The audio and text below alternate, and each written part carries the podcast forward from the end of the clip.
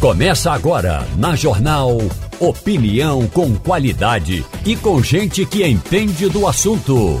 Com Igor Maciel, Romualdo de Souza e os jornalistas do Jornal do Comércio, deixando você bem informado.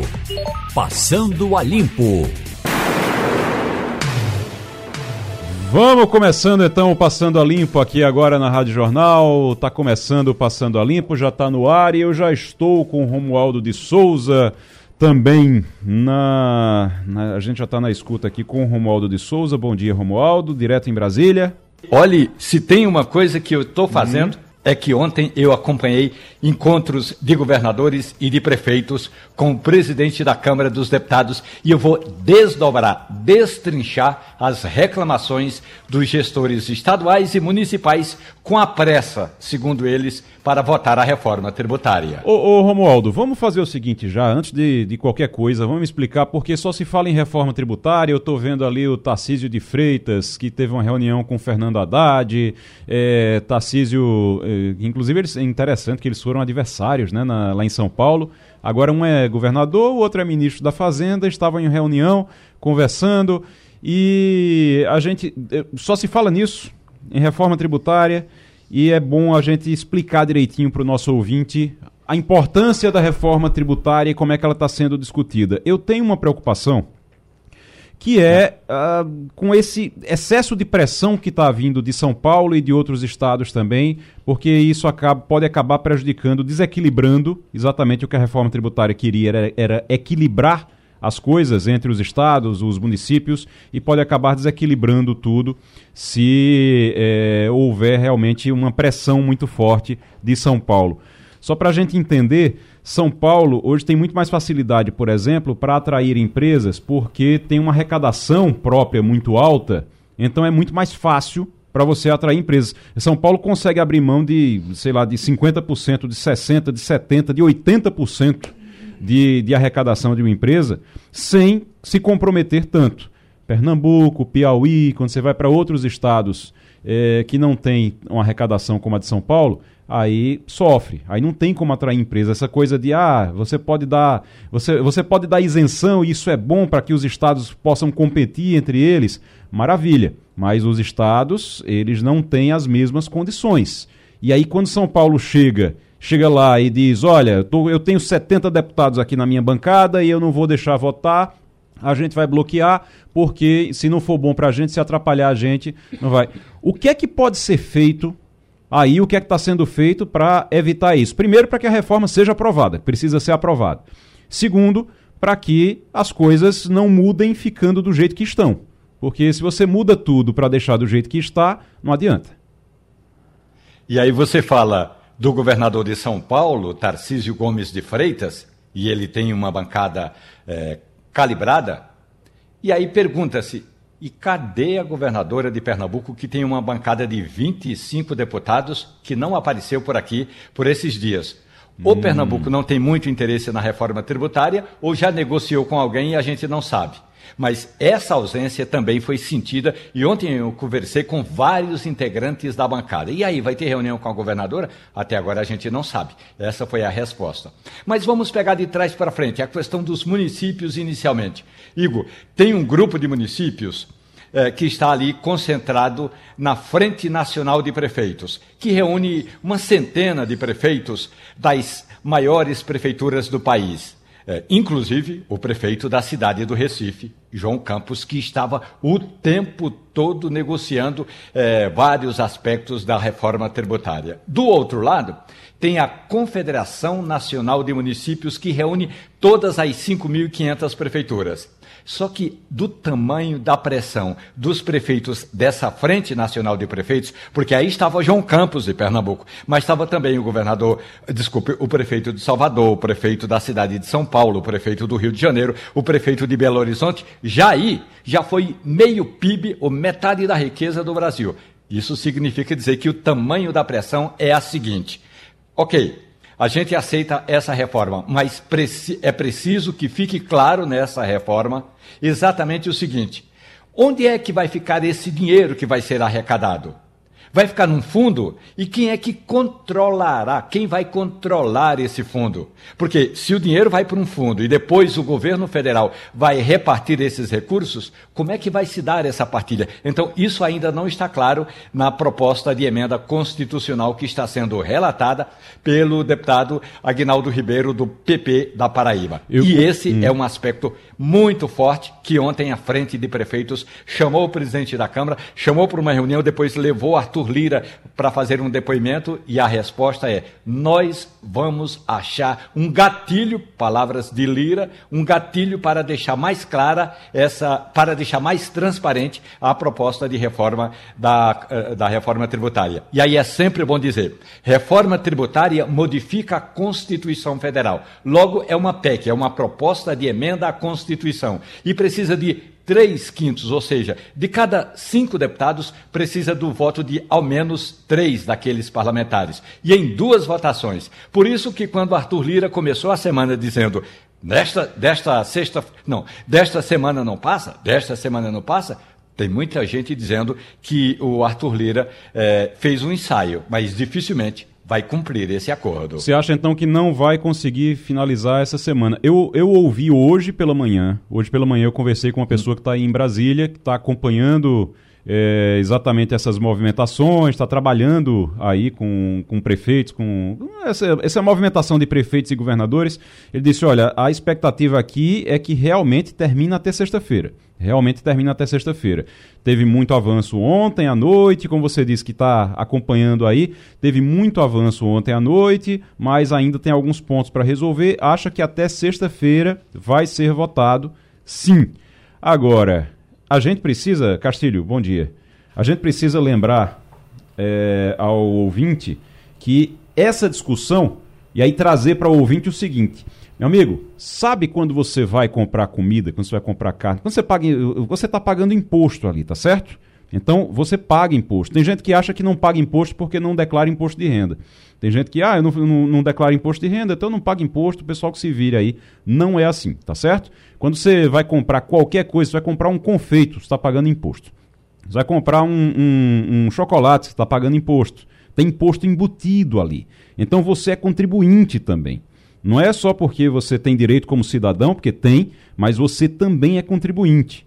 E aí, o que está se decidindo agora lá em Brasília, e isso precisa ficar muito claro para todo mundo entender a importância disso, o que está se decidindo lá é como é que eles vão dividir o seu dinheiro, como é que eles vão dividir o dinheiro do contribuinte. Hoje é dividido de uma forma, tem uma regra para dividir esse dinheiro, essa contribuição que você dá toda vez que você compra, toda vez que você come, toda vez que você paga passagem de, de ônibus, tudo que você faz, você está pagando imposto, eles estão vendo lá como é que eles vão dividir. Hoje, como é que funciona? Os estados e os municípios, eles têm que ficar lá, os governadores e os prefeitos têm que ficar lá de pires na mão atrás de dinheiro porque e aí isso leva eles a terem que obedecer muita coisa que às vezes nem é do interesse do estado ou do município deles, mas eles têm que fazer para poder conseguir esse dinheiro. Eles ficam reféns dessa situação. A reforma tributária, a ideia era modificar isso, não sei mais se vai modificar isso. Eu acho que governador e prefeito vai continuar de pires na mão, tendo que ir em Brasília atrás de dinheiro, mas pelo menos que se reequilibre Primeiro que se facilite as coisas, porque hoje você, eu acho que nem governador e prefeito, Castilho, governador, governador e prefeito sabe direitinho como é que funciona a questão tributária ou não? Bom dia, Igor. Você, bom você dia, acha Romualdo. que algum deles sabe? Não. não bom dia, Igor. Bom dia, Romualdo. É bom dia, ouvintes. Olha, sabe aquela velha frase que o diabo mora nos detalhes? Pois é. Eu, particularmente, acho que a reforma tributária que vai ser aprovada, ela vai parar no Senado. Arthur Lira, com seu arrobo de, de querer mostrar força política, é, esqueceu de uma coisa básica na federação. Combinar com o cara que manda mais porque tem mais dinheiro. E aqui eu vou dar um número. De que é que a Tarcísio Freitas e os governadores estão tratando? De um dinheiro chamado 500 bilhões. Então, São Paulo tem a maior parte disso e os prefeitos, por que, é que estão lá? Porque os prefeitos das capitais tomam conta hoje de 50 bilhões. Então, esse é o fundamento no jogo. É claro que Tarcísio entrou ali, na minha opinião, para melar a reforma. Ele vai impor uma série de coisas. o acessório vai ser passado sem nenhum problema, mas tem uma coisa que é muito simples. Uma coisa é o dinheiro estar na minha conta, entrar um depósito e eu poder de, é, usar ele. Outra coisa é eu depender de um cartão de crédito ou um cartão de débito que Igor vai me dar. No fundo, resumindo para o nosso ouvinte, o que está se propondo é o seguinte: vamos juntar o dinheiro de todo mundo, certo? E aí paga-se todo mundo, e aí tem aquelas compensações de um estado para outro, a questão do ISS, e alguém toma conta do dinheiro. E aí, cada governador, cada prefeito vai receber um cartão de débito é diferente do dinheiro entrar na minha conta. Eu vou ter que pegar isso e vou ter que usar esse dinheiro. É isso de que os governadores estão falando. Qual é o encaminhamento que você diz? Olha, não precisa disso tudo. Vai ter que ter alguém que vai gerenciar esse dinheiro, mas quem vai decidir como é que vai ser mesmo vai ser o tal do conselho, é, de, de, o conselho que, que vai juntar os governadores.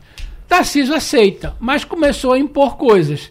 Então, eu particularmente acho o seguinte: a reforma vai ser aprovada nas configurações técnicas. É, o governo federal vai resolver o probleminha dele, Igor, de resolver os problemas federais, uhum. e a gente vai ter um grande embate de novo no Senado, porque no Senado vale, em vez de ser essa pressão toda, vale três senadores para cada um. E eu acho que vai acontecer isso, infelizmente. Quando São Paulo começou essa jogada, ele não disse que queria. Porque nessa jogada que está aí, não é bom para São Paulo porque ele perde o mando de campo. Essa é a coisa, a questão. Uhum. Então, Tarcísio vai entrar ali para embolar, fazer as coisas. Coisa. Veja bem, como São Paulo e São Paulo capital são 50% do PIB, eles vão dominar. E aí, só para finalizar, Sim. não dá para conversar uma reforma dessa como eu vou pegar aqui. Não tem uma planilha Excel, gente.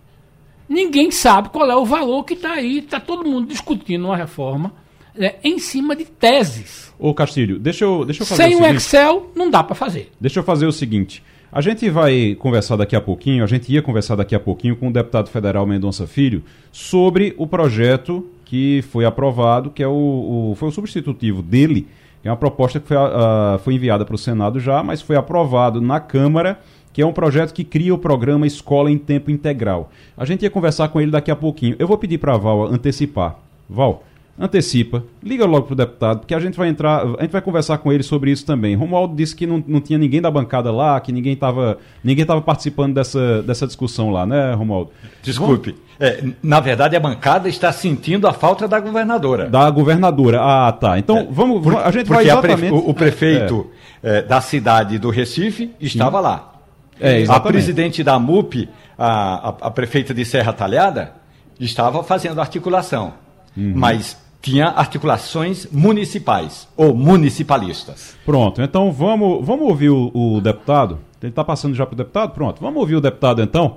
É, aproveitar e entrar nesse assunto também. Nem combinou isso com ele, mas eu tenho certeza que, que ele não vai se, se furtar a, a entrar no assunto, não, porque ele está lá é para isso mesmo. Ele está lá é realmente para falar sobre isso. Então a gente vai aproveitar e falar, conversar agora com o deputado sobre essa questão da reforma tributária, como é que está sendo essa discussão. E depois falar sobre o projeto dele que foi aprovado.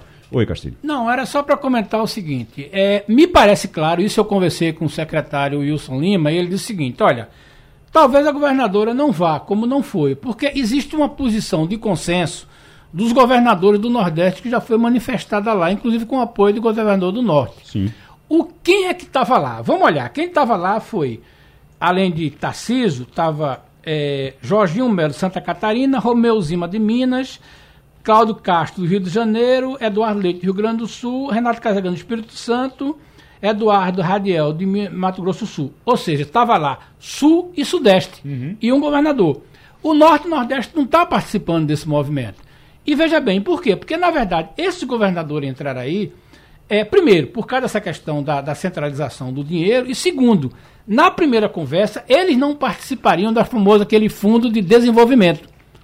Fundo Regional de Desenvolvimento, que em tese seria para ajudar as empresas do Nordeste. Mas Castilho, deixa eu Veja deixa, bem, deixa só eu para dizer colocar. uma coisa. Tá, tudo bem, foi combinado antes que já estava tudo certo, ok. Mas deixa eu, lhe- deixa eu lhe dizer uma coisa. Tem uma, uma história que eu escuto desde criança de uma eleição, lá em Caruaru, inclusive, que todo mundo achava, disse, não, é, é, quando me contaram, foi uma uma pessoa da minha família, inclusive, aí disse, não, todo mundo achava que estava tudo certo e já estava tudo resolvido, estava na, na- na apuração ainda, a votação estava acontecendo, mas todo mundo já estava tudo certo, foram para casa comemorar.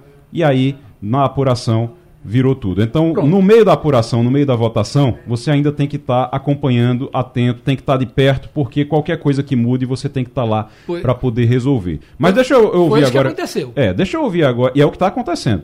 Deixa eu ouvir agora o Mendonça Filho. Deputado, muito bom dia para o senhor. Eu sei que o assunto era outro, eu estou lhe pegando de surpresa, mas eu acho que o senhor não vai se, não vai se furtar a tratar do assunto também, não. A gente está falando de reforma tributária aqui. Bom dia. Bom dia, Igor. Bom dia, ouvintes. Prazer estar com vocês amanhã de hoje na Rádio Jornal. Ô, deputado, qual é o, como é que a bancada está acompanhando essa discussão da reforma tributária e o que é que deve, deve acontecer até ainda essa semana, até sexta-feira, na, nesse texto? Vai ser aprovado, não vai? Qual é a expectativa? Bom, eu não acredito, tá, Igor? Eu acho que é uma semana muito imprensada, é uma semana muito é, ainda com texto em, eu diria, formação de consenso, tem muita contestação, como vocês ah, estavam aí comentando, né, de governadores, de alguns segmentos, eh, do segmento, eh, alguns segmentos empresariais. Então, o, o quadro geral, eu assim leio como uma coisa ainda eh, não pronta para madura para o voto, entendeu? E a gente está falando da, da maior mudança tributária eh, da história do Brasil desde 1988, quando a gente estabeleceu todo esse regime baseado na Constituição de 88. Então, mexe com vários setores, serviços, serviços financeiros, agropecuária, industrial, mexe com política regional, de desenvolvimento regional, o interesse das empresas localizadas nas diversas regiões, norte nordeste, regimes especiais, como o regime automotivo, que beneficia nós em Pernambuco. Então, não é trivial, não é simples. Todo mundo defende reforma tributária. Simplificação e ampliação eh, da base de arrecadação e mais justiça. Cobrar de quem ganha mais, eh, desburocratização e simplificação para que as empresas possam ter uma maior dinâmica que contribua para o desenvolvimento geral do país, do ponto de vista de crescimento, geração de oportunidade de emprego e renda. Então, é um quadro complexo que, na minha visão, não fará com que essa proposta seja apreciada na Câmara até sexta-feira. Eu faço a aposta de que não ocorrerá a votação até sexta. Inclusive está muito nebuloso ainda, né? Castilho, eh, Fernando Castilho estava dizendo aqui, rapaz, a gente não tem um número exato, a gente não tem uma planilha de Excel, né? A gente dizendo, não tem uma planilha de Excel realmente para explicar como é que vão ser a- as alíquotas. Eu estou vendo aqui, por exemplo, uma lista do o, o preço do eh, eh, uma lista do que é que muda na vida da população, o que é que pode mudar na, na vida da população caso a reforma seja aprovada. Aí tem uma das, um dos pontos da lista é o seguinte: o preço dos itens da cesta básica vai subir? Aí a resposta, não é possível saber. Aí você vai, o que é o cashback? Aí não se explica direito o que é o cashback. é- A indústria vai pagar menos imposto? Provavelmente. Gente, se não tem certeza de nada, fica difícil realmente, né, deputado? Exatamente. Muitas dessas incertezas, na verdade, são estratégias utilizadas para que não se expresse a verdade de forma clara e objetiva, ou seja, está se escondendo a realidade. Se porventura a cesta básica hoje é isenta de tributos e ela passa a, a incidir tributos sobre ela, evidentemente vai aumentar o preço do produto final, eh, do produto inserido na cesta básica, né? que é uma, uma insegurança para os mais pobres, eh, quer se ampliar a base de, de arrecadação. E com relação às políticas de atração de investimento para as regiões menos desenvolvidas, como a nossa, como o estado de Pernambuco, o que é que a gente vai dizer? O que é que vai acontecer? Não, tem um fundo constitucional. E esse fundo, ele vai estar blindado ou pode ser utilizado para outros fins? né? Então, se porventura forem se for utilizado para outros fins, como é que vai ficar a possibilidade de um estado mais pobre do Nordeste de atrair uma empresa, incentivar uhum. a geração de mais empregos? Está restrito ou não? Então, tem muitas dúvidas, como você falou, Igor, e eu acho que Castilho também foi na mesma linha, que precisam ser esclarecidas. Eu, pessoalmente, sou simpático com a reforma tributária, que simplifique, que cobre menos dos que, menos dos que ganham menos e mais dos que ganham mais, que desburocratize e consiga dar mais competitividade às nossas empresas, mas ao mesmo tempo também não vou dar um cheque em branco para o governo aumentar a base de arrecadação, a tributação sobre o assalariado, o profissional liberal, é, o pequeno e médio empresário. Ou seja, hoje se, se paga imposto demais no Brasil e a gente precisa ter uma reforma tributária para simplificar a vida do cidadão e não realmente dificultá-lo. Então, a gente precisa desses esclarecimentos para que a gente possa evoluir com relação a essa matéria. Romualdo de Souza está em Brasília também, está acompanhando tudo isso, acompanhou também a votação do projeto da Escola Integral e quer conversar com o senhor também. A gente está com Mendonça Filho, deputado federal. Deputado Mendonça Filho, bom dia para o senhor. Tem dois aspectos, um é político e outro é do ponto de vista do convencimento. O político, deputado, é que numa semana em que ainda não se conseguiu votar o projeto que trata do CARF, o CARF, que é aquela parte que fiscaliza ou que analisa as eh, querelas, as disputas em, em, torno de arrecadação ou de valores de impostos. Ainda não se votou isso, pode até se votar. Falta ainda o arcabouço fiscal, para depois entrar numa votação de uma emenda constitucional. São 342 votos, se todo, se todo o colegiado estiver presente. A outra, o outro ponto, deputado, que eu gostaria de ouvir a sua análise, ontem, conversando com muitos prefeitos, eles analisam o seguinte, deputado. Aguinaldo Ribeiro, o relator, ele propõe incorporação de parte do, eh, eh, do ISS com parte do hoje chamado ICMS. Dois tributos: imposto sobre ser, eh, serviços de qualquer natureza e imposto sobre circulação de mercadorias e serviços. E aí ele cria o imposto sobre bens e serviços. IBS. Ponto. O que vai fazer, quem vai gerir, quem vai administrar, quem vai partilhar desse fundo? Não está claro na proposta do deputado Aguinaldo Ribeiro, o relator da reforma tributária, quatro dias antes da votação, Mendonça. Exatamente, Romualdo. Você foi muito preciso. Há muita dúvida, inconsistência e a gente, diante de tantas incertezas, é, evidentemente que a gente tem que procurar esclarecer de forma muito objetiva o texto, para que essas questões, como você citou, do IBS, da formação dessa nova composição de um imposto sobre valor agregado, envolvendo é, tanto a esfera federal de impostos federais como a esfera municipal de estados e municípios, a autonomia, né? Tem muita contestação das capitais que querem manter é, mais independência do ponto de vista de arrecadação de tributos. Então, a gente precisa é, trabalhar de forma a buscar os esclarecimentos para que a, a, reforma tributária, de fato, seja um ganho para a sociedade e que é, esses pontos sejam preservados e, e, naturalmente, aí, o interesse da sociedade, do ponto de vista de geração de empregos, de fomento à pequena e média empresa, da proteção dos mais pobres esteja sempre presente. E com relação ao CAF, que você citou há pouco, é, na verdade, o impasse, ele não é nem de texto, de conteúdo só. Eu acho que o impasse é, com relação ao CAF, de respeito ao voto é, de, de Minerva, se porventura é a base da representação da Receita Federal ou é, das empresas e dos contribuintes que lá têm assento no CAF, mas sim um, acho que é um debate muito mais sobre a formação da base do governo, que está ainda muito frágil, ainda tem muito jogo de barganha entre o Centrão e o governo. Então, o Centrão certamente deve estar aí lamentando ou querendo é, que seja cumprido algum acordo que não foi cumprido e por isso eles estão, eu digo, adiando a votação do CAF por conta dessa, dessa situação, entendeu? Então, não acho que seja questão de falta de voto, sim muito mais falta de atendimento aos interesses de parte daqueles que compõem hoje a base de governo dentro do parlamento. Eu estou vendo ali o Tarcísio de Freitas saindo da reunião com o Fernando Haddad e tem uma fala dele ali dizendo: concordo com 95% do texto da proposta. Esse 5% é que. com 5% você, você trava tudo.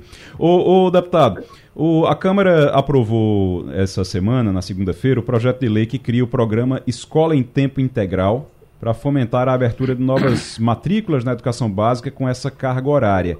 A proposta está sendo enviada para o Senado, vai ser enviada para o Senado agora. O texto foi aprovado em plenário. Esse texto é o substitutivo do, de sua autoria, Mendonça Filho, para o projeto de lei 2617 de 2023 do Poder Executivo. O projeto prevê cerca de 2 bilhões de reais em assistência financeira para 2023 e 2024 o programa vai ser coordenado pelo Ministério da Educação.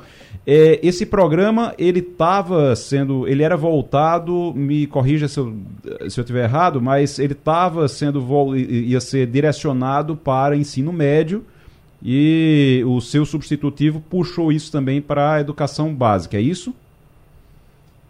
Não, na verdade, a, a política de ensino médio em tempo integral, ela nasceu em Pernambuco lá início, no início do ano 2000, é, com o governo Javas Mendonça, que a gente conseguiu, de certo modo, um grande sucesso, tirando das últimas posições, que foi sequenciada por vários governos, Eduardo, João, João Lira é, e Paulo Câmara, e, dentre os vários governadores que nos sucederam, e que foi um sucesso que se nacionalizou, se espalhou por vários estados do Brasil. Quando eu fui ministro da Educação, em 2016 e até 2018, nós implementamos uma política nacional de educação integral apoiando estados no nível médio. Sim. E agora o governo do PT, na gestão do eh, ministro Camilo Santana, enviou uma proposta para estender a adoção do modelo de educação em tempo integral para toda a educação básica, ah, desde tá. o infantil, passando pelo fundamental até o médio. Uhum. Então, Nesse substitutivo que eu apresentei, a gente contempla parcerias com estados e municípios, toda a educação básica, serão cerca de 4 bilhões, dois, duas liberações de 2 bilhões de reais para estados e municípios, ampliando a jornada escolar para 7 horas diárias, uma jornada acadêmica vinculada à Base Nacional Comum, Comum Curricular, ou seja, um currículo denso, para melhorar a performance, o desempenho dos estudantes das escolas públicas do Brasil e também com assistência técnica por parte do governo federal. Então, um município, um estado quer construir uma escola, quer ampliar uma escola, poderá utilizar esses recursos para esse fim. E, evidentemente, a gente vai conseguir é, evoluir ainda mais na política de educação em tempo integral, que protege as crianças e jovens e, ao mesmo tempo, garantem uma melhor qualidade na aprendizagem, o que é uma coisa muito positiva. Deputado Mendonça Filho conversando com a gente. Fernando Castilho. Deputado, bom dia. Eu só queria fazer um pequeno comentário a respeito da questão da reforma tributária. Eu conversei com vários tributaristas e a opinião deles. O texto do Agnaldo é muito ruim. O texto de Bernardo Api é aquele texto teórico. E, curiosamente, nem Api nem Agnaldo Ribeiro concordaram em fazer simulação. Né? A partir disso aqui, vai gerar o quê? Né? Então, não tem nenhum tipo de é, simulação sobre o que vai acontecer. E aí, o texto que chegou pronto é um texto teórico, que não tem nenhuma informação técnica e que os governadores também estão discutindo sobre teoria. Então, eu, meu, já tinha dito aqui, me filio na sua corrente. Eu acho que talvez Arthur Lira até consiga aprovar um texto é, vai para o Senado e aí a conversa vai ter que ser refeita de novo. Aliás, tem sido essa prática. Mas eu tenho uma pergunta especificamente sobre essa questão do, do, do projeto que foi aprovado. Como é que vai dar para combinar? Primeiro, vai ter caixa? Segundo, como é que vai combinar essa proposta de tempo integral com a proposta da Base Nacional Curricular que o governo atual começou a. Não é mexer, ele parou a discussão sobre isso, ou vamos mais longe, ele parou a implantação. Como é que vai dar a combinar essas duas coisas? Ou primeiro vai ter que se resolver a questão da base nacional curricular e aí entra a proposta de mais dinheiro para a escola de tempo integral? Bom, é, primeiro, Castilho, eu quero aqui destacar para você, para Ivo, para os ouvintes da Rádio Jornal, é que, e Romualdo, que nós conseguimos aprovar por unanimidade essa proposta, meu substitutivo, né? Uma coisa muito positiva, numa segunda-feira, né, com a presença maciça de parlamentares, contemplando o antagonismo e a radicalização envolvendo petistas e bolsonaristas. Um feito grande. Né? Reunimos de direita, esquerda, centro e conseguimos a aprovação da matéria para mostrar que política de Estado deve ter o apoio de todos. Né? Quando envolve educação, crianças, jovens, a gente tem que buscar a formação de consenso em torno do interesse das nossas crianças e jovens. É, você fala sobre a base curricular. Não há nenhuma discussão sobre é, a base curricular que já foi implementada, inclusive eu é, nós homologamos quando éramos ministros da, quando éramos ministros da Educação em 2018.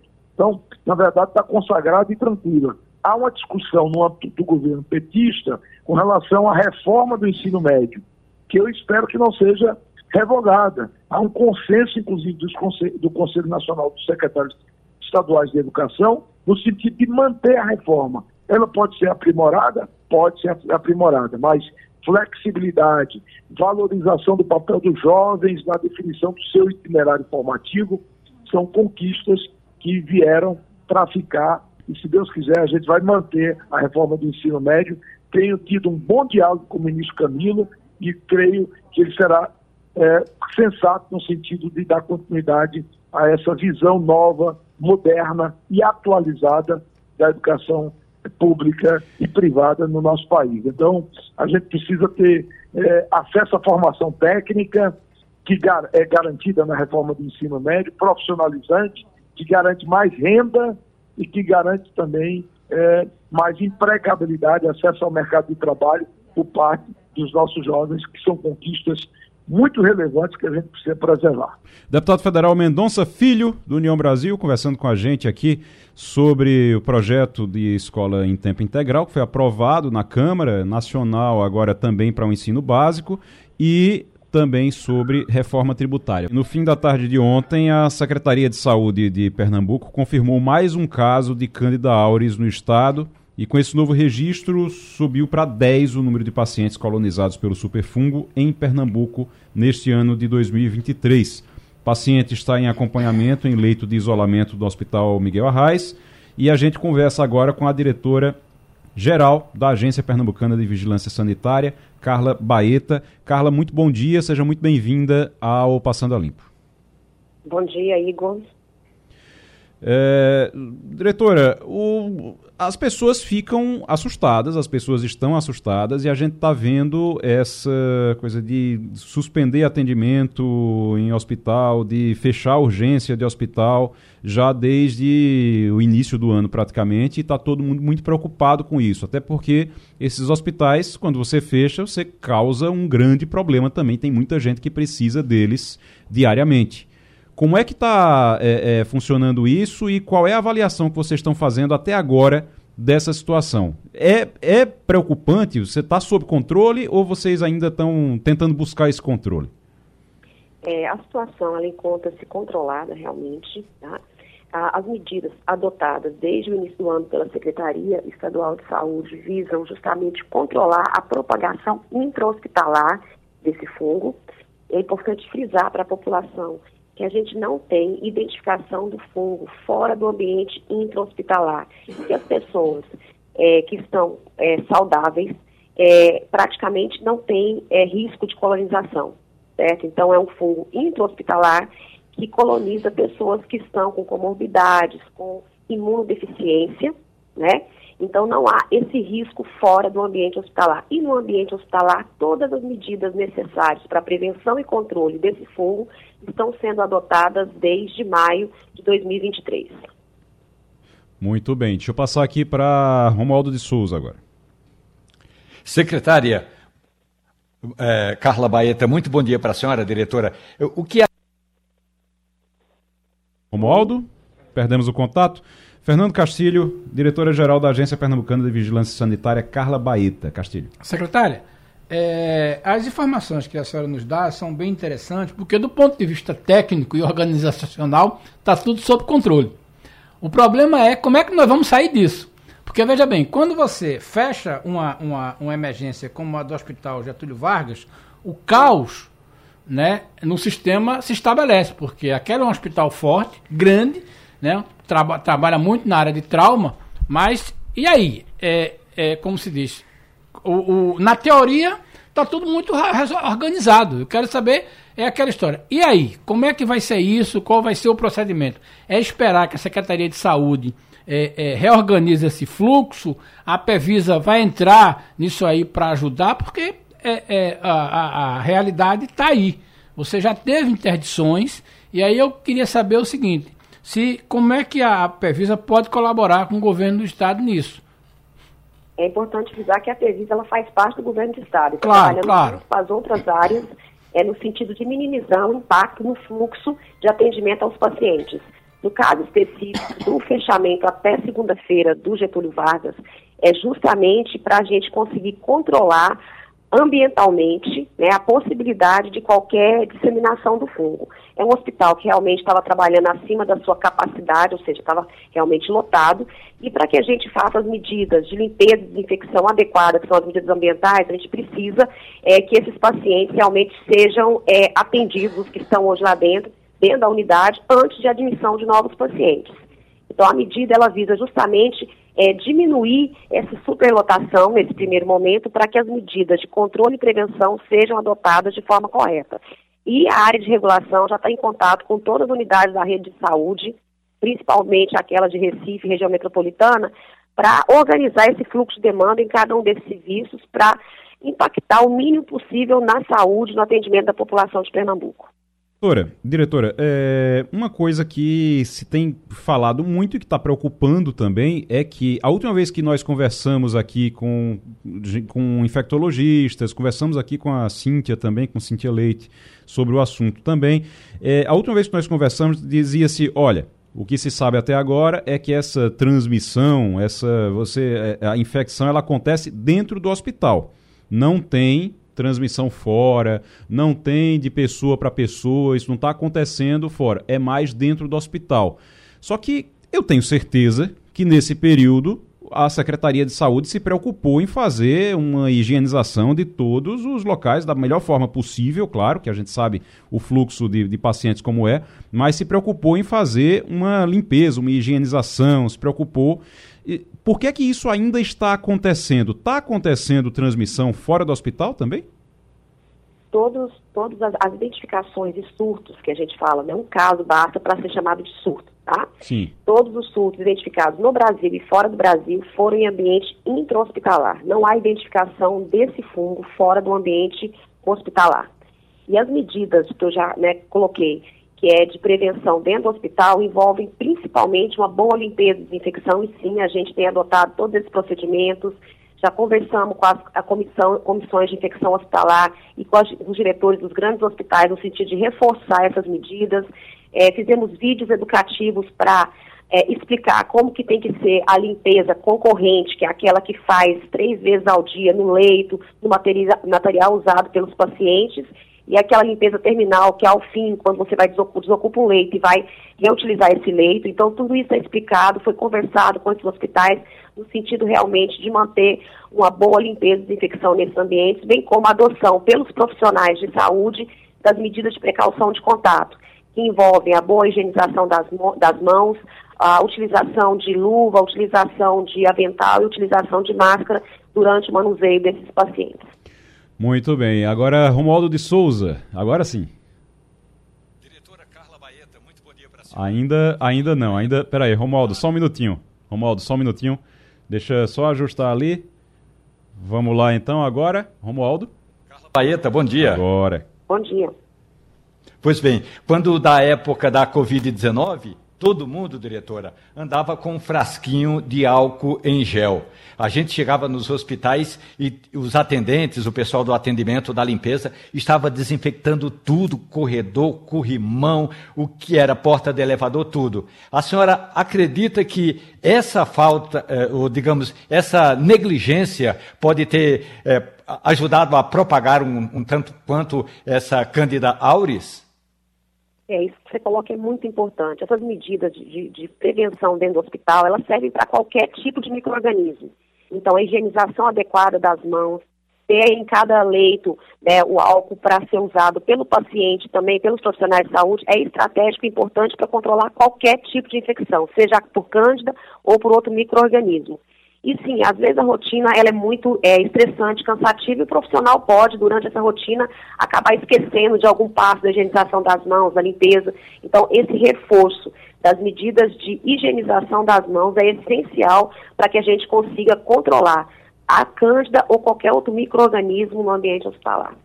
Muito bem. Doutora Carla Baeta, muito obrigado pela participação, diretora-geral da Agência Pernambucana de Vigilância Sanitária. Muito obrigado pela participação, pelos esclarecimentos e a gente vai continuar acompanhando, doutora, que é exatamente para é, até tranquilizar a população mesmo, é, porque a cada caso desses, o pessoal fica mais assustado, fica mais preocupado, então tem que estar sempre em contato realmente para tranquilizar as pessoas, tá certo? Tá certo, eu que agradeço, Igor, e a gente continua aqui à disposição para qualquer esclarecimento necessário.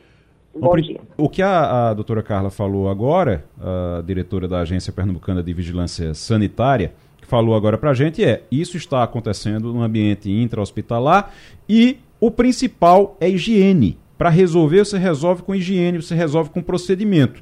Então, você não tem como ter procedimentos se você não tiver infraestrutura, tá? Não é culpa somente dos profissionais, não. Os profissionais precisam ficar atentos, sim, os profissionais estão lá dentro, precisam ficar atentos. Mas esses profissionais, eles trabalham, eles trabalham numa situação de infraestrutura precaríssima. É. Precaríssima. É. Então, você não tem equipamento de segurança realmente adequado, suficiente. Você não tem. Você não tem. Às vezes você não tem teto, porque o teto do Getúlio Vargas cai, de vez em quando cai. É. Certo? Então isso não é de hoje, isso é de muito tempo. Mas o, o, teto do Getúlio Vargas, infelizmente, de vez em quando cai. Então você não tem nem teto. Você imagina procedimentos que precisam ser feitos que às vezes você não tem estrutura para fazer. Você não tem como se proteger e você não tem como também manter a higiene adequada daquele local. Então a primeira coisa, é claro, precisa passar, precisa limpar, precisa. Mas a primeira coisa que precisa fazer é começar a dar infraestrutura para esses hospitais, dar condição de trabalho para esses profissionais e dar, dar infraestrutura para esses, esses locais. Porque realmente a gente estava conversando aqui, Castilho, no intervalo, e se você chega num. Você, se você vai no hospital privado, no hospital particular, depois você vai no hospital público, você vê a diferença nos procedimentos. Mínimos. E não é porque o profissional é ruim, não. O profissional de, de serviço público, muitos deles, eu acho que a, a maioria, inclusive até pela, pela dureza do trabalho, ele acaba sendo muito mais efetivo, trabalha muito mais e muito melhor às vezes, só que ele não tem estrutura. É. Se ele não tiver estrutura, se ele não tiver estrutura, a gente vai continuar tendo esse tipo de problema, tá certo? A gente tá, vai para Portugal agora? Ainda não? Daqui a pouquinho a gente vai para Portugal conversar com Antônio Martins. Romualdo de Souza, os é. governadores estão dizendo aqui, estão confiantes. Ambiente para votar reforma uhum. tributária, está dizendo o governador do Espírito Santo.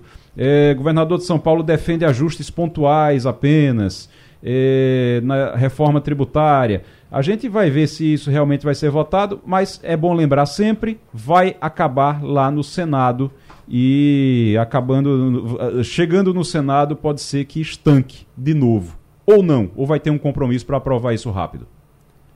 Ontem eu conversei com o governador Mauro Mendes, ele é governador do estado de Mato Grosso.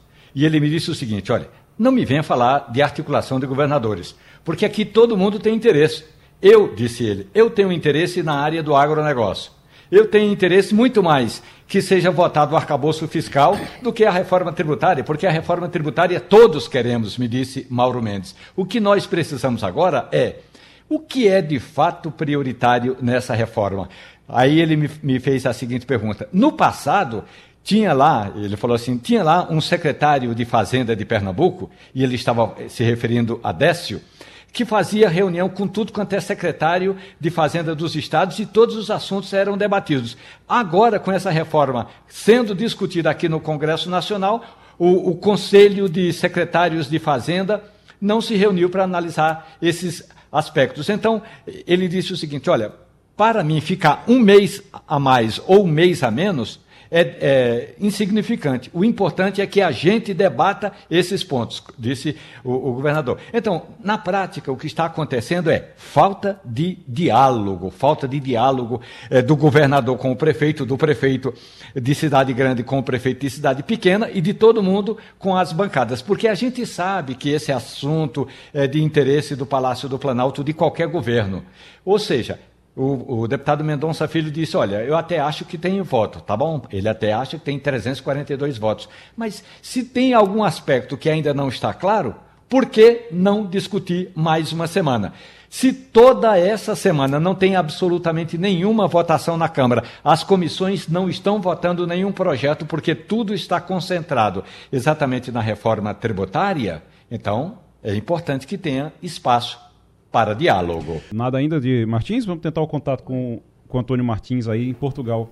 É, o que Romualdo está fazendo, está uhum. revelando, é uma coisa que foi definida aqui é, nesse ano.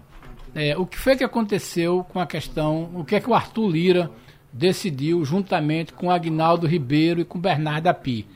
Não chama os universitários. Porque, veja bem, é, o número de informação que o secretário de Fazenda detém é permitia tranquilamente que você simulasse.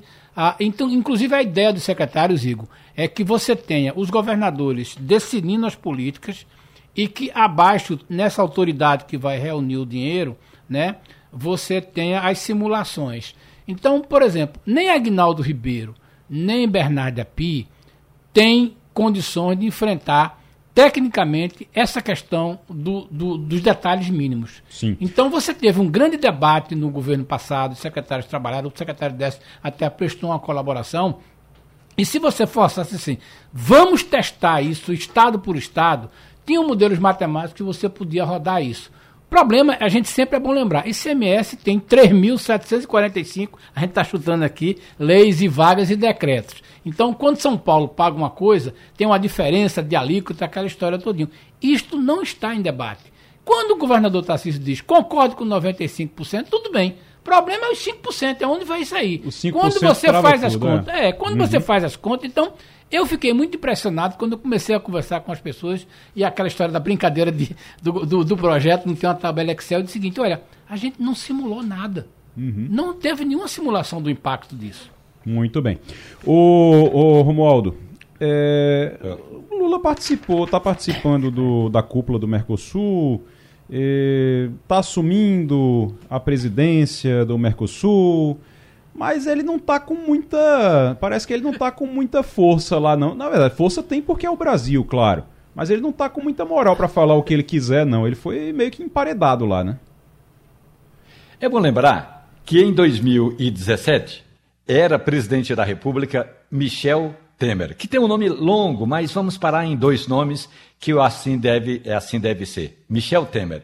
E ele foi um dos articuladores para excluir, ainda que temporariamente, desse acordo do Mercosul, a Venezuela. E a alegação é: a Venezuela não, não tem práticas políticas democráticas. Perseguição a adversário, violação de direitos humanos e intervenção no Poder Judiciário. Esses foram alguns dos argumentos apresentados, e aí, por unanimidade, a Venezuela foi excluída. A reportagem da Rádio Jornal apurou que o Itamaraty disse, ou recomendou ao presidente da República do Brasil, Lula, que não assumisse é, falando de Venezuela e que falasse mais de acordos do Mercosul com o mercado comum europeu. Aí o Lula, lá pelas tantas, o Lula, o presidente do Brasil, fala exatamente da Venezuela. E aí foi imediatamente bombardeado, porque hoje o Mercosul é Brasil, Paraguai, Argentina e Uruguai. Só são quatro.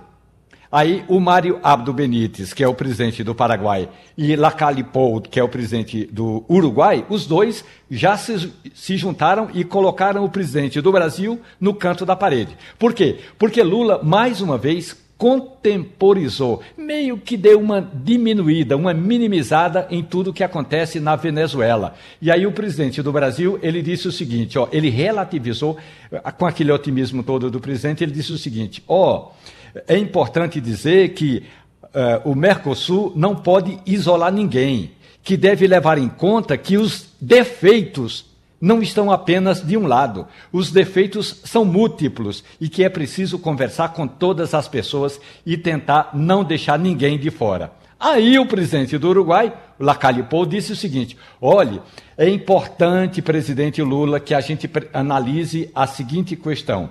Recentemente, o Uruguai, por uma decisão, embora jurídica, mas política, excluiu por 15 anos da política Maria Corina Machado, que hoje é uma das principais adversárias de Maduro. Onde está a democracia nesse país? E aí, imediatamente, o presidente do Paraguai também fez críticas à política da Venezuela. O presidente argentino, o Fernandes, disse o seguinte: Alberto Fernandes, não, mas a gente precisa fazer o seguinte a Venezuela, eh, os problemas da Venezuela devem ser resolvidos na Venezuela e que não compete aos países ficarem se intrometendo nas questões internas de outros países. Ora, então para que serve, portanto, o Mercosul? Uhum. Se não é para se meter, entre aspas, na política e na democracia dos países que integram o bloco. Portanto, no final das contas, o presidente Lula eh, deu meio que uma recuada, mas disse uma frase que é emblemática. Lula disse que, nesse momento, nós não podemos largar a mão de ninguém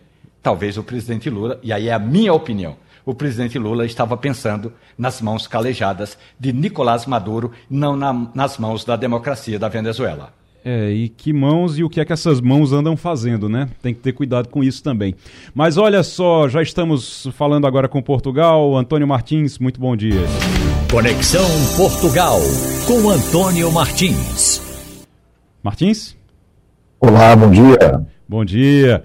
Martins, deixa eu começar já lhe perguntando uma coisa, porque eu, te, eu sei que muitos advogados nos escutam aqui e a informação que eu tenho é que Portugal rompeu um acordo de reciprocidade que tinha com o Brasil para o trabalho de advogados. Eu sei que tem muitos advogados aqui no Recife, inclusive, que também trabalham, trabalham em, nessa reciprocidade, utilizam essa reciprocidade é, para trabalhar em Portugal, como tem advogados portugueses que também tra é, fazem trabalhos aqui para o Brasil, já conheci um, inclusive. Isso vai acabar? É isso? Veja aí, bom dia para você, bom dia para todos que fazem parte da bancada e bom dia para os ouvintes da Rádio do, do Passando Limpo. Veja só, é, existe esse acordo de, de reciprocidade em que os, os, advogados brasileiros podem atuar aqui, né, recebem inscrição na ordem aqui, mesmo sem passar por, pelo estágio, que é que eles, eles têm estágio no lugar de prova de, do que seria a prova da OAB. E a mesma coisa acontece no Brasil. Advogados portugueses podem, no Brasil, se inscrever na Ordem dos Advogados do Brasil, desde que eles já estejam, obviamente, inscritos na, na Ordem aqui de Portugal, e eles conseguem atuar no Brasil também. A questão é que é, já vinha esse, esse, esse, esse movimento da Ordem aqui em Portugal para acabar com esse acordo de reciprocidade. E eles acabaram de verdade agora. Isso não vai afetar quem já está com inscrição e quem já está com até o pedido de inscrição feito. Mas novos pedidos de inscrição não vão ser mais aceitos. Né? É, foi uma, um acordo que pegou de surpresa a OAB, né, que inclusive é, é, é, emitiu uma nota falando sobre, sobre esse, essa, esse rompimento. E eles alegam que hoje, que a, no caso da ordem aqui em Portugal, né, que fez esse rompimento, alega que já existem diferenças notórias é, na prática jurídica em Portugal e no Brasil, né? É, a própria, o próprio formalismo e, e, também as próprias plataformas digitais próprias de cada país, né? plataformas judiciais e digitais né? de cada país já fazem que também haja um, um, um, dois universos diferentes em relação à prática jurídica e que não tem mais como fazer esse, essa equiparação. A questão é que houve um aumento muito grande também de advogados brasileiros que vieram para cá, né, estão entre os profissionais que mais migram, porque com a grande migração também houve grande, grande demanda por serviços de pessoas que fizessem, é, ajudassem aí nessa questão da, da formalização da migração do, do volume de brasileiros aqui. Eles atuam basicamente nisso pode ser que haja por trás uma questão de reserva de mercado. Há cerca de 3 mil advogados brasileiros aqui atuando, que é 10% mais ou menos do todo dos advogados aqui em Portugal. Nossa. E no Brasil são 2 mil portugueses atuando no mercado que é muito maior. Né? Uhum. Né? Verdade. Então vamos ver aí qual é a, a o que, que vai ser feito agora. Né? Tá bom. O Romualdo de Souza, a gente está conversando direto com Portugal, com Lisboa, com Antônio Martins. Antônio Martins, boa tarde, professor. Criminosos brasileiros receberam autorização de residência em Portugal. Quem é esse povo, Martins? Bom dia, Romualdo. O que aconteceu é o seguinte: lembra que está havendo aí uma grande confusão na, em, em, relação à concessão de autorização de residência, por conta das filhas são muito grandes, a demanda é enorme e o CEF, que é o Serviço Estrangeiros e Fronteiras, não consegue dar conta de tudo, até um órgão que está sendo extinto, né, vai ser substituído por outro. Então, todo, esse processo fez com que a fila e a quantidade de pessoas que estão aqui à espera de autorização crescesse imensamente. Aí chega, chega também é, a, a Covid, que impede que as pessoas cheguem até o local e façam pessoalmente né, é, é, o, o, pedido e todo o processo. Naquela época, o CEF vai e faz uma autorização automática, ou seja, se você entregar seus documentos via portal, eles automaticamente já fazem essa autorização de residência. Mas o, o, o volume ainda era grande. Início do ano, fizeram um acordo com os países da CPLP, países de língua portuguesa, para que existisse uma autorização de residência é, é, automática para, pelo menos, os cidadãos desses países. E foi justamente nesse processo que começou o, a, como vamos dizer assim, essa autorização de residência para criminosos eles teriam que, ao emitir essa autorização, fazer cruzamento com os dados uh, dos dados judiciais. E falhou. O sistema é um, seria um sistema eletrônico que falhou e aí 7 mil pessoas, pelo menos, receberam, é, é, como é que se diz, receberam autorização de residência automática mesmo tendo problemas com a justiça. Então, tem um caso, por exemplo, de uma pessoa que cumpre 12 anos de prisão por ter matado um homem aqui em Portugal e recebeu autorização que está válida até 2024.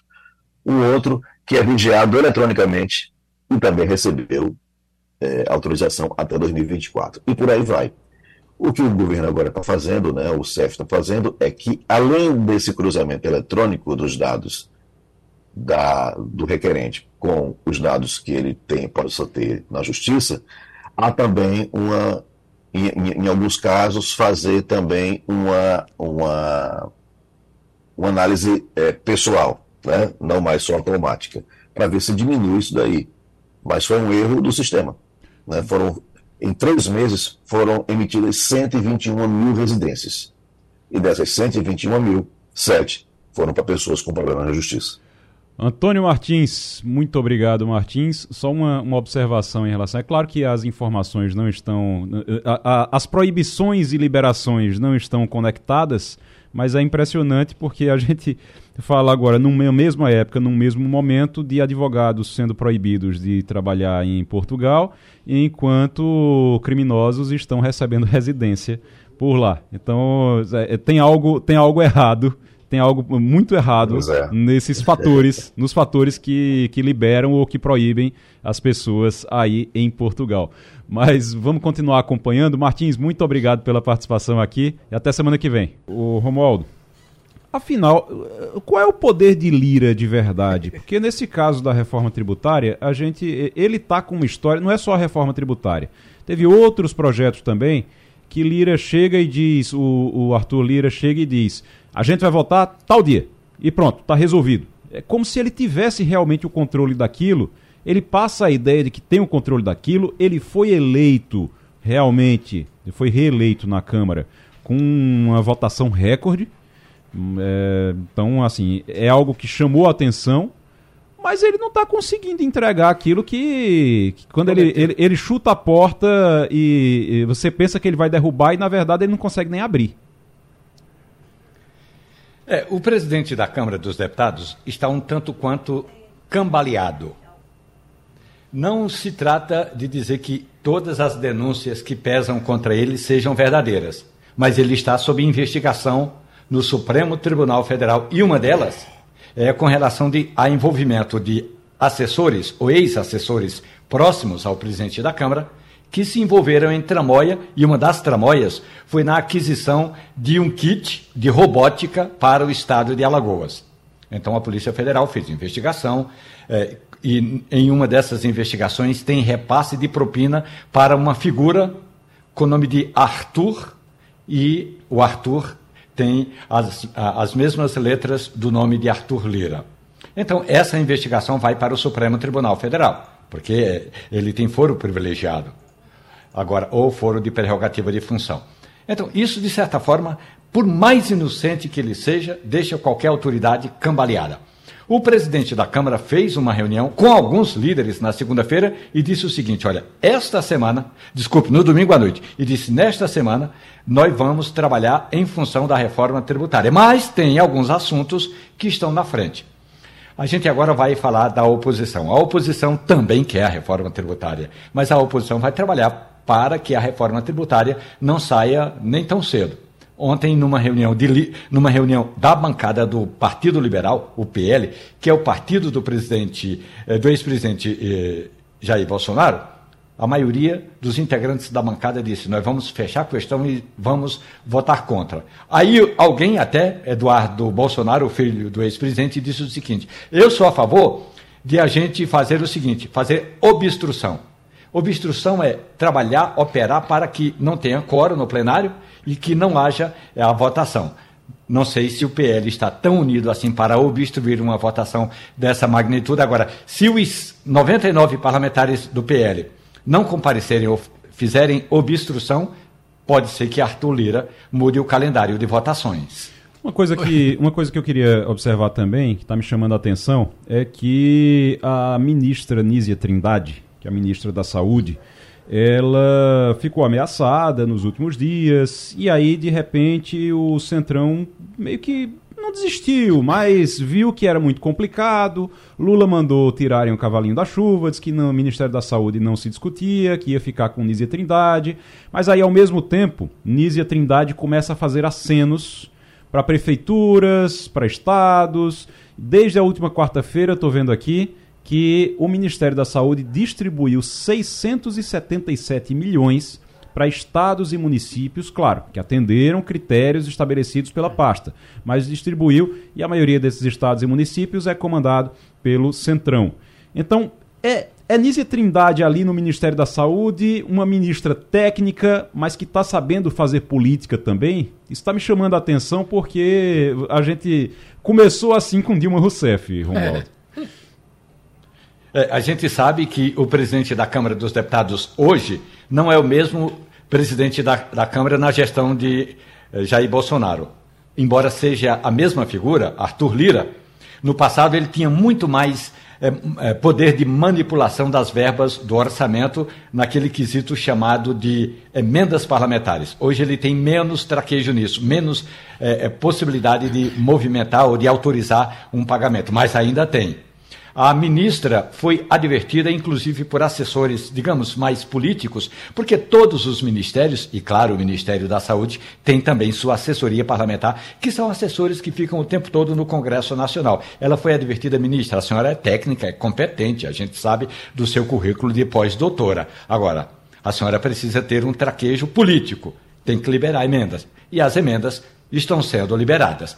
E aí a gente sempre se lembra, em qualquer governo, quando tem votação importante, aí é que a chave, a chave do cofre gira com mais agilidade. É bom lembrar Oi. que eu não tô, eu não tô dizendo que Dilma sabia fazer política, não, porque aliás ela caiu exatamente por não saber fazer política. Como eu também não estou dizendo que Nízia Trindade sabe fazer política, mas as pessoas ao redor, como disse é. Romualdo, os assessores e também o próprio Lula sabem. E aí eles vão orientando e vão ajudando nessas liberações também, como fizeram com Dilma é. e como estão fazendo agora com Nízia. O, o Romualdo, Igor, vocês estão falando uma, dessa questão da dificuldade de Lira, né, de você não conseguir entregar é, tinha um personagem, Igor, da sua querida Caruaru, chamado Calango, que era conhecido como um cabo eleitoral ao contrário. Uhum. E aí tem uma conversa muito célebre dela com o doutor Cid Sampaio, então candidato ao Senado, e aí ele visitou Caruaru, esteve ali no centro da cidade, e aí foi lá conversar com Calango, né? Sim. Aí disse, e aí, senhor Calango, o senhor me garante quantos votos? Aí ele disse, doutor Cid, eu não garanto nem o meu. Mas se o senhor quiser, eu tiro uns 3 mil. Hum. Então, essa questão do, do lado de Brasília, né? Lira talvez não possa garantir nada. O problema é que agora tem gente que pode tirar os 80, os 100 votos dele, porque é, a diferença é muito simples, como o Romualdo disse. A diferença é que Lira estava tratando com o Congresso que estava em fim de mandato. O deputado estava brigando para sobreviver. Agora ele está tratando com o Congresso que está em começo de mandato. O deputado está, como diz os portugueses, cheio de gás. Já na linha conosco, o coronel Fred Jorge Saraiva, que é diretor adjunto de Planejamento Operacional da Polícia Militar de Pernambuco. Coronel, seja muito bem-vindo ao Passando a Limpo. Muito bom dia. Ah, bom dia, Igor. Bom dia aos ouvintes da Rádio Jornal, um prazer estar participando aí, podendo dar, levar informações ao nosso público. O Coronel, ontem policiais militares do, de 12 batalhões da região metropolitana do Recife receberam novas viaturas eh, nos plantões da, da terça-feira de ontem. A entrega foi de 100 veículos realizada durante solenidade no Palácio do Campo das Princesas. 7 mil coletes balísticos também, para garantir a proteção dos policiais militares e eles vão garantir que os profissionais não precisem dividir o material com os colegas, que era o que vinha acontecendo. Ninguém vai precisar dividir mais material, cada um vai ter o seu colete agora? Exato, Igor. É muito importante esse investimento feito pelo governo do Estado né, no fornecimento desses 7 mil coletes, que somados aos que nós já possuímos, nos vai dar essa possibilidade para que cada policial militar ele tenha o seu colete balístico, né? não haja mais aquela questão da, da, da, passagem do colete de um turno para outro, para outro policial, e aí entra as questões de, de higiene, né? E, como bem dito pela nossa governadora, a possibilidade, inclusive, de, de enquanto EPI, isso ser pago, né, para carga, que a gente chama carga pessoal do policial, que ele pode até optar, está se deslocando é, para o trabalho, já se deslocar com o próprio colete, indo ou vindo. Então, realmente é um avanço muito grande, né, é um colete né, como foi dito, de última geração, um colete mais leve do que os, os mais antigos que nós possuímos, isso também é importante, né, que vai diminuir o desgaste né, da atuação do policial militar, vai lhe dar mais conforto na sua atuação. O coronel, a gente viu ontem nas viaturas já o desenho, um desenho diferente lá nas viaturas, elas estão adesivadas e esses adesivos que antes tinha Pacto pela Vida, agora está lá como Juntos pela Segurança que é um programa que ainda vai ser lançado. Os carros já estão adesivados, mas ainda vai ser lançado. Vocês têm, já, já sabem, já receberam alguma informação de quando é que vai ser lançado Juntos pela Segurança e o que é que vai trazer, principalmente de benefício para vocês na, na, na, Polícia Militar? Olha, Igor, é, assim como a nossa governadora externou ontem, é, é, a previsão é que seja lançado agora em julho, a gente não tem data definida, mas é importante dizer que o programa ele está sendo construído a muitas mãos com participação popular, mas as ações já estão sendo realizadas, como as de ontem, né, a entrega dessas 100 viaturas, que na verdade é uma entrega é, simbólica, nós já temos aí uma previsão de até o final de agosto, aqui na Polícia Militar, é, serem trocadas 620 viaturas, né, a previsão é que até o final do ano, dezembro ali, a gente tem um acréscimo de do que nós já temos de mais 174, chegando a um total de 794 viaturas novas né, em funcionamento, a, a, própria entrega dos coletes. Então, são ações que o programa, ele, ele vamos dizer que ele já está em curso, as, as entregas já estão sendo feitas, né? Resta realmente o anúncio oficial, né, que, que na verdade essa data, o agendamento fica é, é, a, a, sob a responsabilidade do governo do Estado, uhum. né? mas a governadora anunciou ontem, para quem estava presente, que seria feito até o final de julho. Vocês têm previsão também de concurso? Eu estou perguntando porque nós conversamos isso aqui, inclusive, com, com o comandante já uma vez, e ele disse, olha, tem, a gente precisa, tá, tá previsto aí, não sabemos ainda a data, mas precisa, tem alguma previsão já de concurso, porque a gente sabe que o efetivo não é o efetivo que realmente, o necessário, o que precisa ter hoje de policiais no Estado. Como é que está o efetivo e como é que vocês estão trabalhando isso em relação a concurso? Olha, Igor, realmente assim, atualmente nós estamos com o efetivo aquém é, do que é previsto, né? Então, o governo iniciou já com, com nós chamamos de claro, né? Uma demanda de efetivo é, razoável, mas essa questão do concurso também, ela, ela está dentro da questão do programa, né? E a gente é, é vai aguardar a divulgação por parte do governo, de todo esse cronograma aí. Então, em julho, agora, com o lançamento, foi prometido para julho, com o lançamento do Juntos pela Segurança, a gente vai ter informação precisa sobre concurso também. Sim, sim, sim. Uhum. Você sabe tudo isso repercute né, na, na, questão financeira do Estado, tem que ser é, bastante estudado né, para que, a, que a evolução ela seja contínua, aquisição de equipamentos, né, contratação de, de, profissionais, tanto da Polícia Militar, Polícia Civil, Corpo de Bombeiros.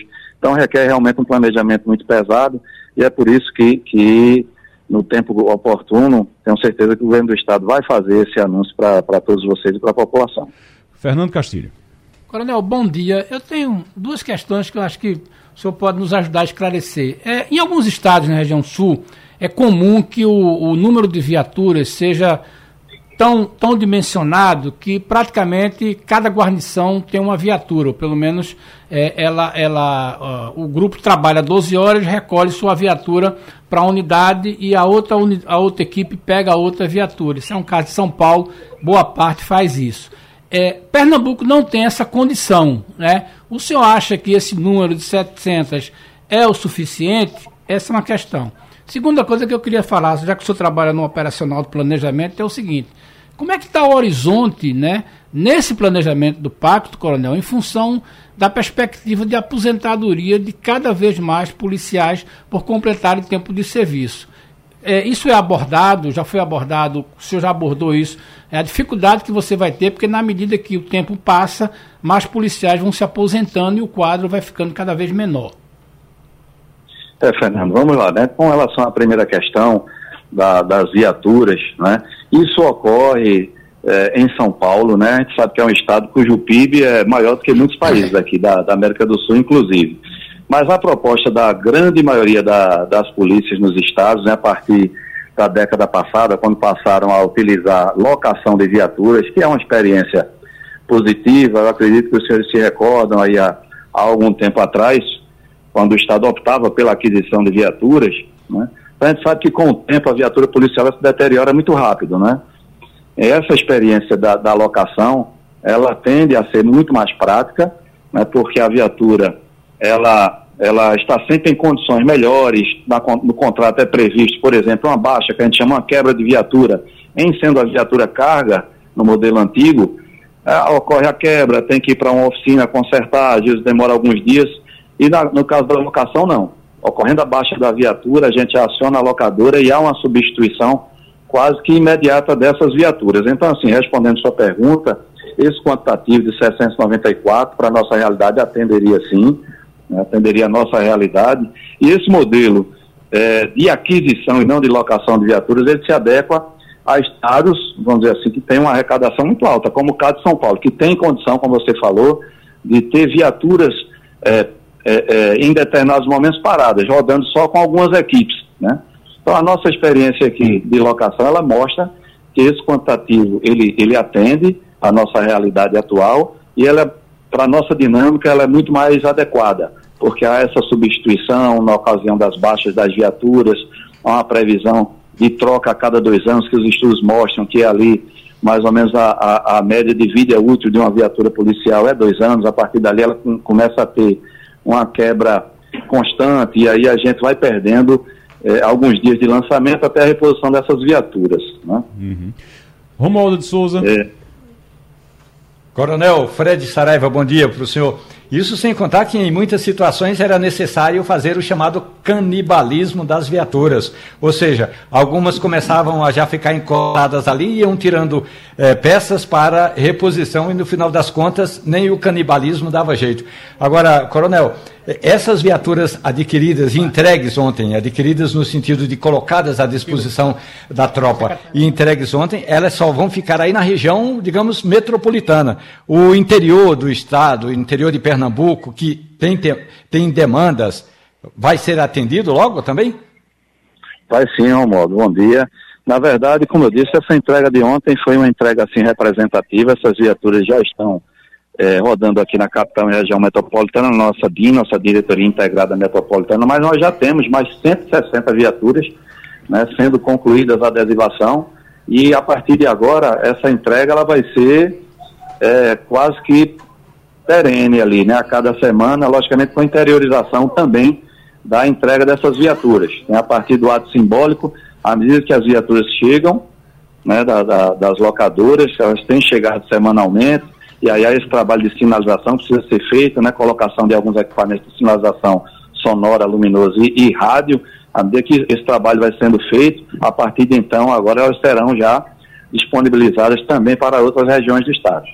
Muito bem, Coronel Jorge Saraiva, Fred Jorge Saraiva, diretor adjunto de Planejamento Operacional da Polícia Militar de Pernambuco, muito obrigado pela participação. Ok, Igor, eu que agradeço aí, um abraço a, a toda a nossa população pernambucana. Vamos em frente. O Castilho, eu estava aí, Romualdo, ontem teve uma. começou uma polêmica no Recife, porque um carro caiu é. numa, num buraco lá na Avenida Recife. O buraco se abriu e aí o carro caiu, ficou metade do carro para dentro do buraco. E honestamente, ontem, quando se você acompanhasse ali o, a argumentação da Compesa e a argumentação da prefeitura, você começava a acreditar que a culpa foi do buraco. Que o buraco ficou com fome e resolveu engolir um carro. É, foi isso que aconteceu. E, assim, é, é, uma coisa absurda porque é uma questão de estrutura, de infraestrutura. Isso não acontece. Ó, foi por causa de um cano estourado? Foi por causa da chuva? Foi o quê? Foi uma, uma conjunção de fatores? Ok, ninguém quer assumir a culpa, fica a impressão que é. Mas uma coisa me chamou a atenção ontem. Ninguém queria assumir a culpa, mas todo mundo queria a responsabilidade de resolver. Sabe o que é isso? Sabe por que, é que isso acontece?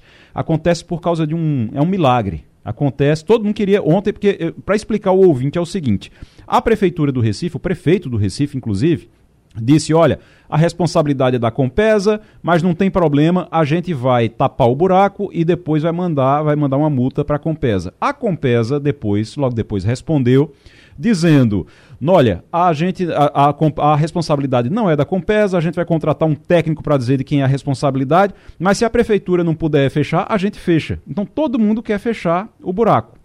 Todo mundo quer a responsabilidade, ninguém quer a culpa. É um milagre, um milagre, porque o que a gente tem normalmente é ninguém querendo fazer o serviço. E sabe por que é esse milagre? Sabe de onde é que vem esse milagre? De um negócio chamado alternância de poder. E isso me chamou muita atenção ontem. Eu não queria terminar o programa sem comentar isso. A importância de você ter alternância de poder. Porque antigamente você tinha briga de Compesa com Prefeitura do Recife. Essa briga sempre existiu, tá? Essa briga não começou ontem com um buraco é. que tentou engolir um carro, não, pelo jeito por conta própria. Não, não começou ontem, não. Essa briga sempre existiu. Só que ficava debaixo dos panos, ali a gente é. ouvia é. coisas nos bastidores, briga, dentes. confusão, entre os dentes, porque todo mundo era do mesmo partido. Agora, quando a gente tem alternância de poder, aí você tem rivalidades e você tem interesses diferentes, e aí, de repente, todo mundo quer resolver o problema. Então eu não queria terminar o programa hoje sem registrar esse milagre, esse milagre que é o milagre da alternância de poder, de como isso é importante, porque de repente todo mundo quer resolver o problema e aí o cidadão sai ganhando porque o buraco vai ser fechado rapidinho. Olha, eu quero dizer a você que eu me filiou à corrente de culpado é o buraco. O culpado, não, o culpado é o buraco. É, Quando é um, buraco. um, dia chuvoso, aí o buraco resolve aparecer, eu acho que é fome. isso aí. Agora, veja é. bem, tem uma coisa que é importante. Apesar desse discurso, o buraco continua lá. Hoje, as equipes do Jornal do Comércio passaram por lá e é o seguinte: essa conversa foi muito boa na imprensa, nas redes sociais, mas a ação efetiva não foi. Até porque é bom as pessoas souberem. Aquilo ali é uma placa de concreto Rep, o reparo daquilo ali leva pelo menos uma semana se começasse a ser feito hoje pela manhã, porque se começasse a ser feita a compactação e fosse a concretagem da placa, demoraria pelo menos o tempo de cura. Então é aquela história. É um discurso muito bom, mas é, todo mundo querendo fazer, mas até agora ninguém fez. Vamos esperar que amanhã faça. Mas hoje, agora, eu também acho que você tem razão. O culpado é o buraco. O culpado mesmo. é o buraco. Já que viu os um negócio desse andam, buraco aparecer e sair. Os buracos tudo, andam gulosos. Incomodando o Estado, incomodando é. a prefeitura. Os buracos é, andam gulosos no é, Recife. É, aí, os, buracos, os buracos estão acostumados a comer, a, a se alimentar de pneu, de é. roda, de suspensão e da paciência Insaciável, dos motoristas. né? Pronto, Eles estão ficando mais, mais famintos. Agora e eles estão querendo comer. Agora estão mudando o tamanho, o, né? O carro inteiro, é exatamente. Deve ser isso. Com certeza é isso. Porque se ninguém tem culpa, só pode, a culpa só pode ser do próprio buraco. Agora, deixa, já que a gente está falando em buraco, ontem a gente conversou aqui com a secretária é, Municipal sobre os buracos do Recife, sobre. E aí tem duas classificações de buracos no Recife que a gente precisa registrar, que um é daqueles que a Compesa, o Castilho escreveu recentemente sobre isso, que a Compesa que, e que outras empresas também, como a Coppergás, por exemplo, mas que é uma quantidade bem menor, mas que abrem por aí abrem pela cidade para fazer obra e tudo e demora para fechar. E outros são os buracos que são causados por chuva realmente e pelo uso do asfalto. E aí você tem, por exemplo, ontem a gente terminou de falar aqui eu falei sobre essa rua, essa avenida, e ontem um ouvinte entrou em contato comigo e disse: olha, por favor, reforce porque é muito complicado. Avenida Antônio Torres Galvão, entre, ali em Boa Viagem, entre Boa Viagem e Imbiribeira, é uma rua que tem escola, inclusive que os pais vão deixar os filhos na escola e tem que enfrentar, além do engarrafamento normal, você ainda tem buraco, obra que está sendo feita e que não termina nunca e que não resolve um problema nunca por ali. Então, chamar mais uma vez a atenção para a Avenida Antônio Torres Galvão. Um ouvinte entrou em contato com a gente ontem pedindo, por favor, para reforçar isso, que é importante, porque diz que causa muito transtorno. Oi, e aí tem uma coisa, vou citar outro também, que aí tem é, outra situação. Ali na esquina quando você sai da Rua Amélia para entrar na Rua do Espinheiro, tem uma obra que eu acho que já faz um mês, interditaram um trecho e tá lá, tem, tem metralha, tem é. É, é, coisa que fita que colocaram para isolar e é uma área de muita circulação que causa muito engarrafamento e você ocupa uma faixa inteira por conta daquilo, não se resolve. Aquilo ali foi alguma obra é. que deixaram para lá e pelo jeito não foram nem recolher a metralha depois. Então, absurdo aquilo ali. Não é só ali, tem vários cantos da cidade. Uma informação final agora para dizer. Hoje, tem uma esperança, Igor. Hoje, a Compesa está fazendo uma licitação de um novo contrato de reparação desse tipo de, de serviço, em que obriga que quem abre o buraco conserta. Hoje a gente vai ter esse edital, então tem uma informação de que em breve a gente pode ter uma redução drástica nessa questão dos buracos da Compesa, que tem 95% dos buracos. Amém. Rapaz, prejuízo do Supremo Tribunal Federal, do Palácio do Planalto e do Congresso Nacional com 8 de janeiro é de ao menos 20 milhões de reais. É só isso. Adivinha quem é que vai pagar? Tá terminando Passando a Limpo. Romualdo de Souza, Fernando Castilho, muito obrigado. Grande abraço e até amanhã. A Rádio Jornal apresentou opinião com qualidade e com gente que entende do assunto. Passando a Limpo.